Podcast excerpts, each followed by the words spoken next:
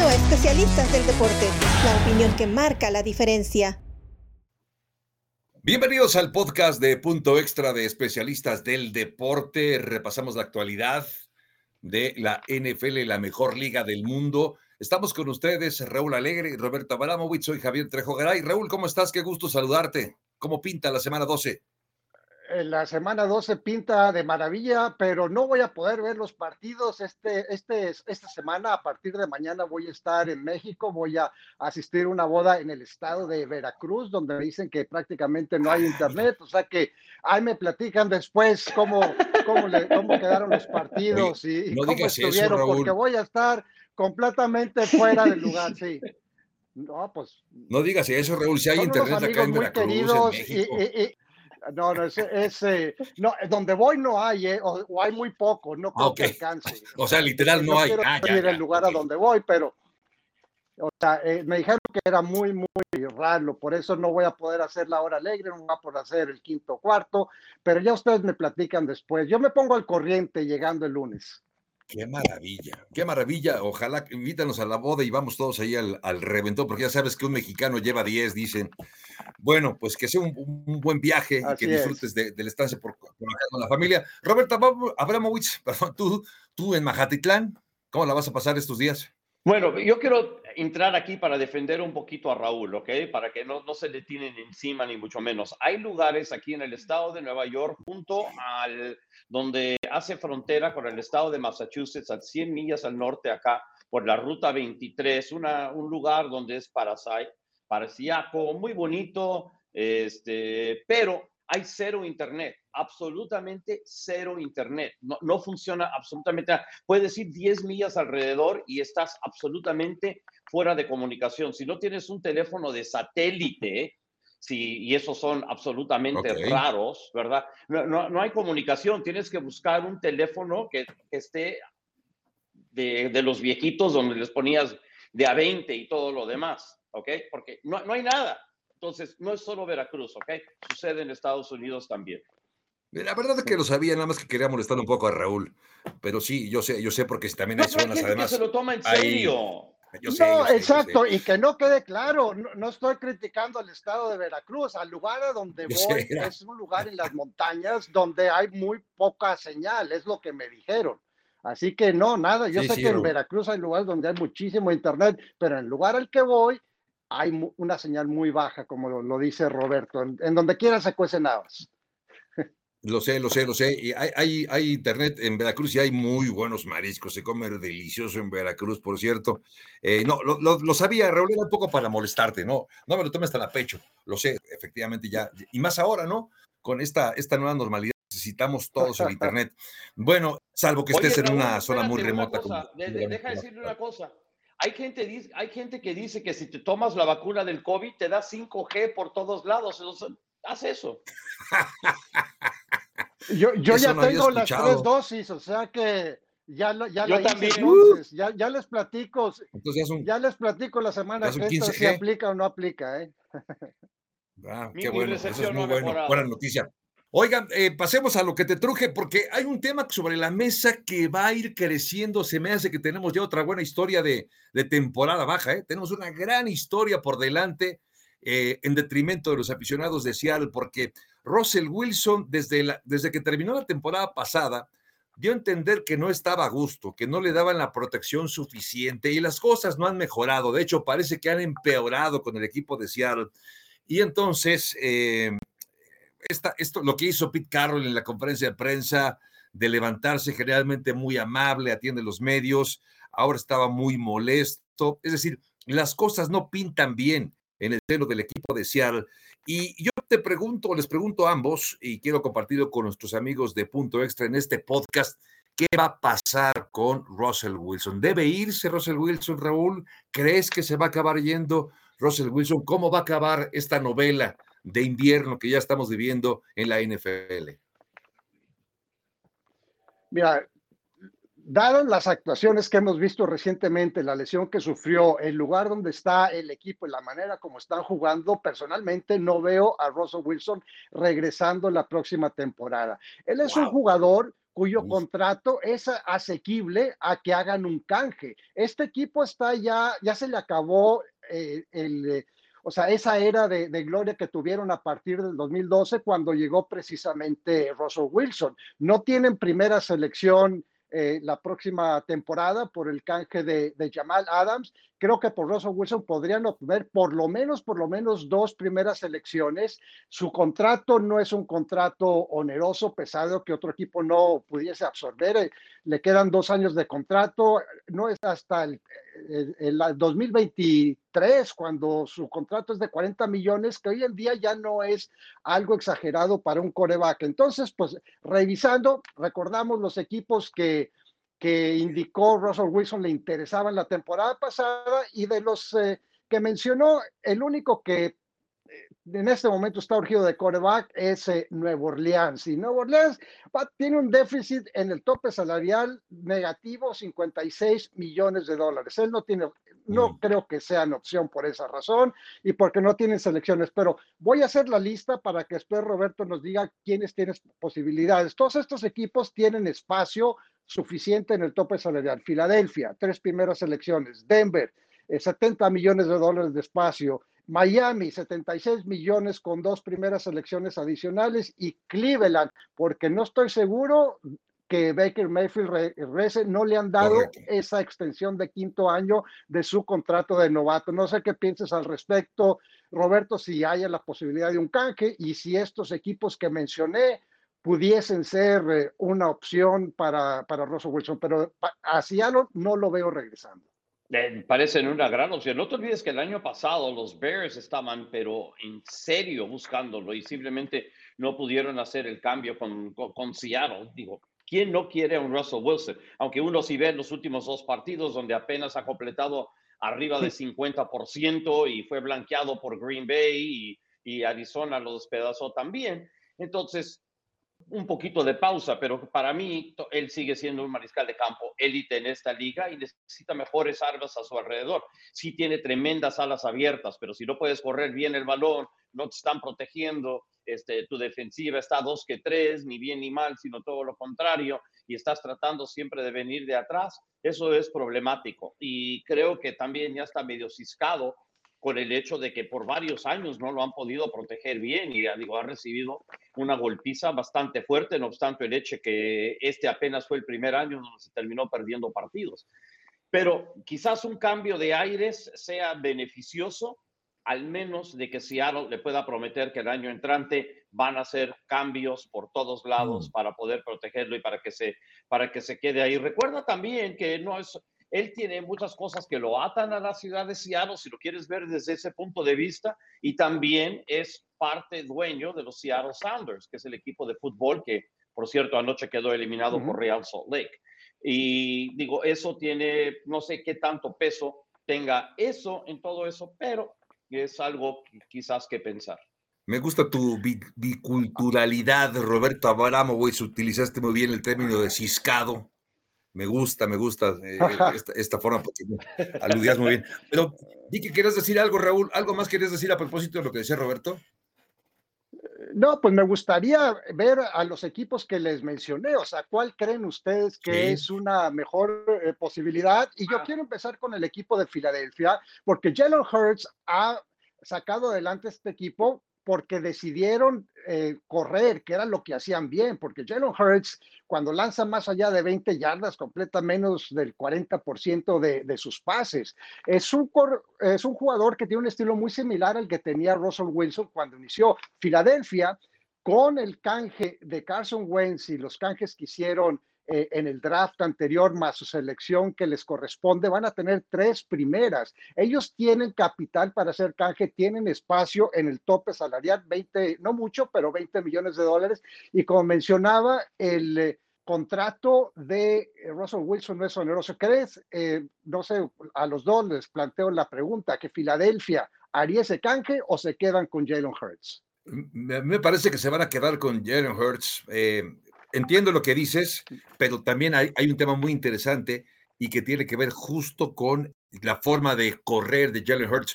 Veía unos números muy parecidos en el mismo número de encuentros que ya no recuerdo cuántos son los que ha abierto Jalen Hurts con respecto a los que tuvo Lamar Jackson cuando abrió para el equipo de Baltimore y fue extraordinariamente parecida la, el rendimiento de uno y otro. Eh, no sé, a mí me gustaría o creo que sería más opción Denver, sobre todo porque han firmado extensión de contrato para Patrick, ¿no? Y a Sutton, que también son eh, dos receptores que podrían eh, aportar muchísimo y además cuenta con una gran defensiva, es decir, creo que Denver con un buen coreback, Roberto, estaría ya, digamos que listo para pelear en la parte alta, ¿no? Pelear incluso para llegar a una final de conferencia, Roberto. Y aparte, Denver tiene historia de hacer eso, como lo hicieron con Peyton Manning, ¿verdad? De, de, poder traer a alguien que, aunque no creo que Russell Wilson esté al final de su carrera, apenas tiene 32 años de edad, pero sí un mariscal de campo más que competente, un mariscal de campo que todos creo que consideramos élite para que los pueda llevar a otro nivel y creo que Denver estaría buscando eso porque con lo que tienen no, no, no, no les alcanza para hacer eso. El otro equipo que interesa es Miami por el hecho de que, porque tanto, tanto trataron de hacer el canje con Houston, ¿verdad? Aunque no terminó funcionando por este, ah, se está yendo el nombre, eh, Mariscal de campo de Sean Watson. no está jugando. De Sean Watson. De Sean Watson. Pensé que, que, que, aunque, eh, aunque ahora estamos viendo que tú a Tago Bailoa, una vez que se le está dando la oportunidad, y que se está sintiendo mucho más cómodo dentro de la ofensiva, regresando de su lesión. Está jugando muy bien y Miami ha ganado tres en línea. Pero si creen que realmente hay una enorme cantidad de diferencia y, que entonces no hay ninguna razón por la cual no digan, oye, te mandamos a, a Tago, a Tago Bailoa y un par de selecciones por Russell Wilson y algo más. Entonces hagan ese tipo de cambio que podría suceder. Depende del nivel de desesperación que tengan el gerente general, el presidente del equipo y el dueño del equipo decir, oye, necesitamos ganar ya en vez de tener paciencia y tratar de desarrollar un equipo hacia el futuro. También valdría la pena recordar, Raúl, que les queda, le queda un año de contrato, ¿no? Es decir, si no hacen el canje, si este, es, dos años le quedan, ah, bueno, ok. Este, yo he escuchado que le quedaba uno, y es que ese es un tema, porque bueno, tiene, tiene margen para hacerlo entonces, eh, y es bueno sacar entonces provecho, Raúl, de un canje de Russell Wilson para Seattle para obtener selecciones, ¿no? Ya, yo, yo como mencionaba al principio, este es el momento del equipo de Seattle de renovarse y yo no descarto que salga el mismo Pete Carroll, que tiene 70 años y que ya ha tenido choques con John Snyder, el gerente general el problema es que los dueños eh, de, de, Seattle, acuérdate que falleció Paul Allen hace unos años, ya hay como un fideicomiso que de, su familia que maneja el equipo. Entonces, ese, ese tipo de decisiones es eh, muy complicada. Bueno, a mí lo que me interesa, es lo que mencionaba Roberto, es cuál es el, el costo, el valor de Russell Wilson estoy de acuerdo que por lo menos dos primeras y uno o dos jugadores eh, de primer nivel, lo cual le ayudarían a Seattle a empezar a renovar su plantel y, y volver a, eh, como dicen, volver a, como dice la canción esa de los 50, eh, begin to begin, o sea, volver a, a comenzar. Así que yo, yo no veo a, a Russell Wilson regresando. ¿Qué piensan, por, por, ejemplo, de la opción de, de Cleveland? Cleveland, te digo, yo pensaba que eh, Baker Mayfield, que ha jugado con muchas lesiones, con un equipo que tiene línea ofensiva, que tiene buenas opciones también eh, eh, de receptor y una defensiva que, que, va, o sea, que puede ser, que puede tener buenos partidos, sería opción. Cleveland tienen espacio en el tope acelerar, no tienen selecciones adicionales más que la primera que les corresponde.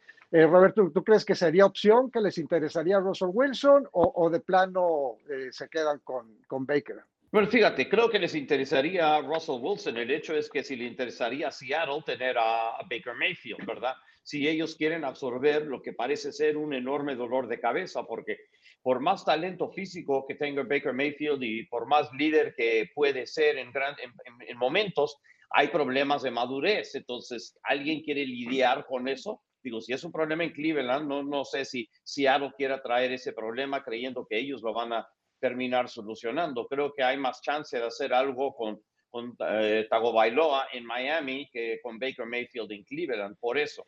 y Miami, o por lo menos parecía estar listo para hacer el canje con, con, Houston, ahora de repente ya, ya no están tanto en el mercado, pero si regreso a ver dónde tiene, dónde quedaría mejor, probablemente sería en Denver. La cuestión es qué es lo que puede dar Denver a cambio. Pues sí, yo creo que hay, se va a hablar mucho de este tema en los próximos días. Eh, yo insisto que será otra buena historia de estas de temporada baja y ya tendremos oportunidad de seguirlo platicando aquí en Especialistas del Deporte. Pero un par de temas rápidos. Bueno, es prácticamente uno mismo porque hablamos de despidos. Uno es lo de eh, Jason Garrett, que después de la derrota el pasado lunes de los Giants contra el equipo de los Bucks lo acaban echando.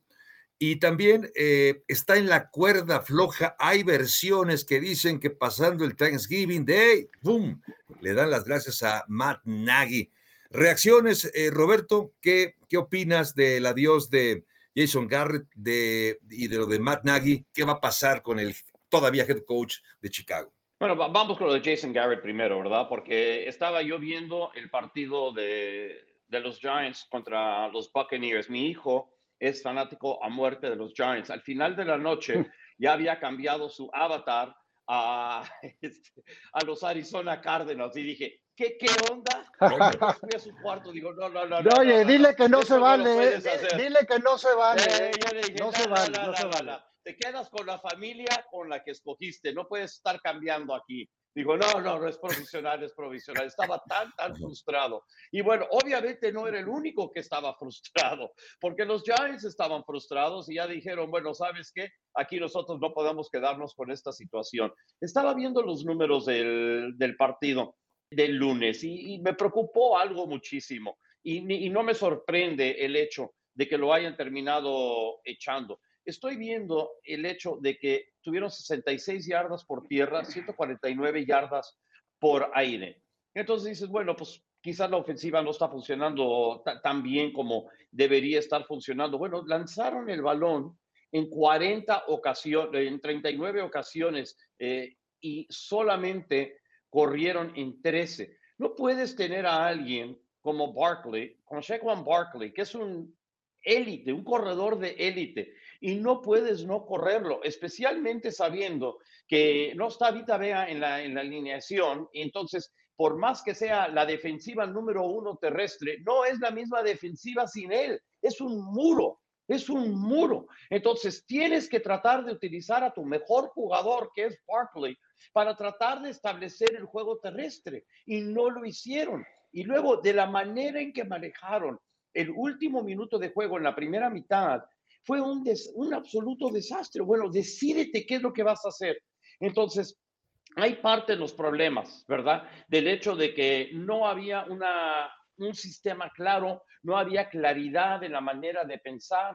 Digo, si vas a arriesgarte, si vas a arriesgarte, si quieres pasar y quieres buscar avanzar 50 yardas para buscar un gol de campo, irte al medio tiempo, perfecto, sea agresivo, pero no hagas, no te formes para poder hacer un pasecito corto y luego dejar que corra y luego que corra el reloj y luego eh, decides que vas a volver a ser agresivo en la, en la, próxima jugada en vez de nada más hincar la rodilla.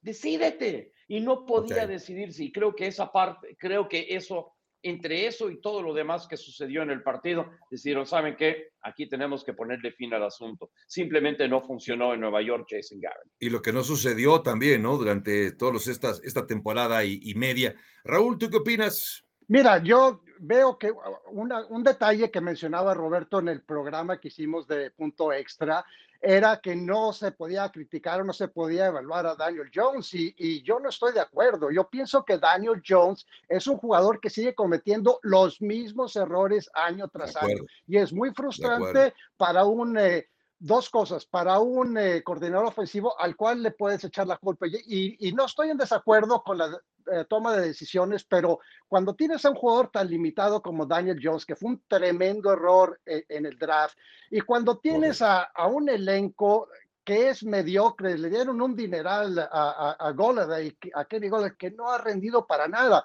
Aquí con el equipo de los gigantes, dos cosas. Una, no estoy seguro que le extiendan ese quinto año de contrato a Daniel Jones, porque para mí ha sido una decepción. Y segundo, David Guerrero, el gerente general, todas las tonterías que ha hecho. Y, y aquí digo, ya no quiero alargar mucho este podcast porque el tema de David Gettleman vale para un podcast eh, completo, pero pienso que sí, eh, Jason Garrett empezó ya, o sea, no estaba funcionando, pero no es todo culpa de él, Javier. Sí, yo, estoy de acuerdo contigo, yo estoy de acuerdo. Dice que el, hilo se revienta por lo más delgado, pero sí hay falta de talento y yo también creo que habría que ver quién y cómo fue que acabaron yendo por Daniel Jones. Creo que hay muchas cosas alrededor de, de esta salida de Jason Garrett, pero bueno, se va Garrett como el chivo expiatorio después de lo que pasó con los errores que cometió. También, como bien decía Roberto, obviamente también tenía sus propios pecados que cometió y bueno, pues acaba echándolo. Bueno, nos estamos despidiendo. Aquí llegamos ya al final, ya tendremos más temas, por supuesto, para seguir comentando. Siempre nos falta tiempo para hacerlo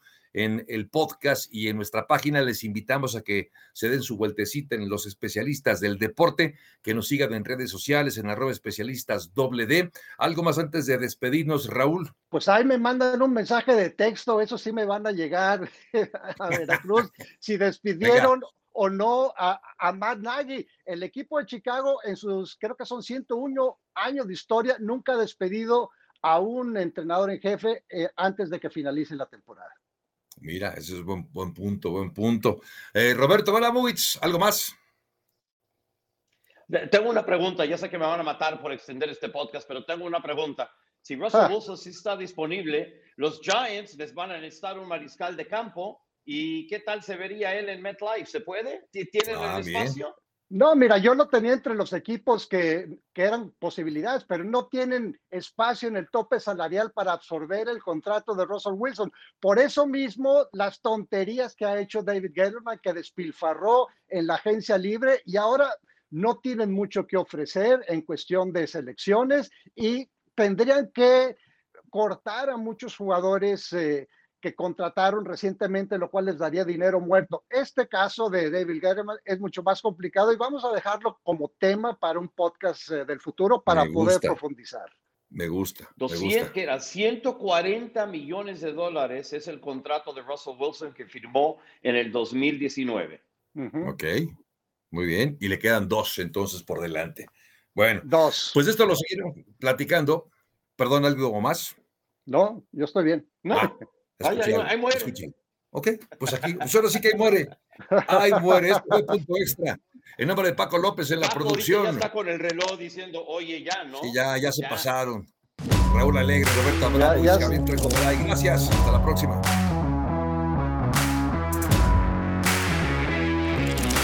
Gracias por acompañarnos en Especialistas del Deporte. Hasta la próxima.